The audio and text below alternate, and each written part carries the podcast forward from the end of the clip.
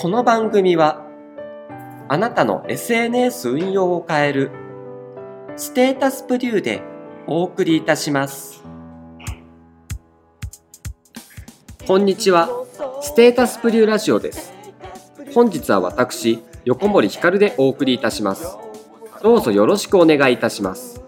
さて第7回目の本日はインスタグラムのアルゴリズムについてお話ししていきます。インスタグラムにおけるアルゴリズムというのはインスタグラム上で誰のどの投稿を優先的に表示させるかを決定する計算方法のことです以前は時系列順に新しい投稿から順に表示されていましたが最近は友人や家族恋人など近しい人の投稿を優先的に表示させるためにインスタグラム側はアルゴリズムの仕様変更を何度も行ってきました。しかし、インスタグラム側の意図とは裏腹に、自分が見たい投稿が全然見れなくなってしまったというユーザーが多くなり、また、企業やインフルエンザーなど、ビジネスとしてインスタグラムを利用する人たちからも非難が相次いでいます。そんな悲惨なアルゴリズムになってしまったインスタグラムですが、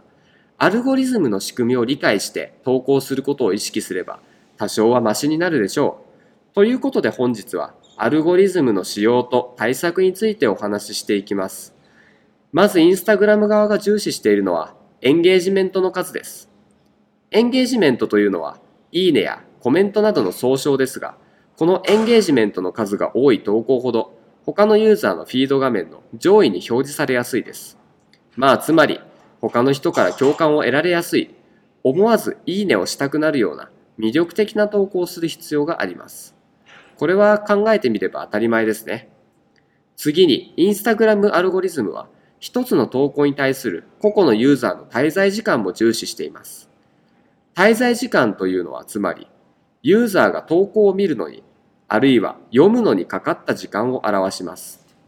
この観点からいくと、一瞬で見終わってしまう写真よりも、動画の方が滞在時間が長くなりやすく、アルゴリズムを攻略するのに有利と言えます。同じ理由でキャプションも長く書いて、より読むのに時間がかかるものにした方がアルゴリズム的にも良いでしょう。そして最後に、インスタグラムアルゴリズムはユーザー間の親密度、つまり仲の良さを重視しています。仲の良さといっても、インスタグラム内での仲の良さですよ。さすがにインスタグラムも皆さんのリアルなプライベートの事情までは把握していません。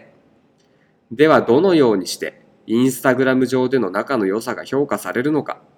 それはお互いの投稿にいいねやコメントをし合っているか、ダイレクトメッセージでやり取りをしているか、ストーリーに返信をしているかといった部分を見ているようです。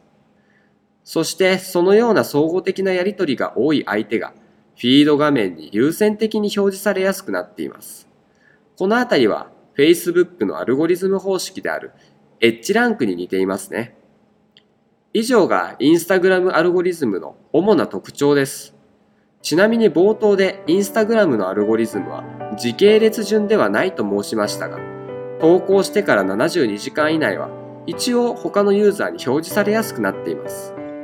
アルゴリズムを正しく理解した上で適切な時間に投稿しましょう。今回はここまでです。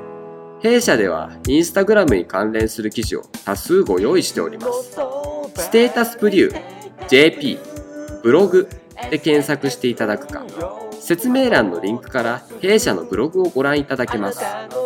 本日も最後までご清聴いただきありがとうございました。ステータスプリューラジオを横森ひかるでお送りいたしました。俺はしがないサラリーマン。新卒3年目マーケティング担当。最近流行りの SNS 使う。俺の仕事はとってもクールもちろんアカウントたくさんあるよ。多すぎて昔は降参したよ。だけど一括管理であって俺の人生一発逆転。いつもそばにステータスブルー複数アカウント一括管理する。あなたのそばにステータスブルー。アイコンはブルーだけどブリュー。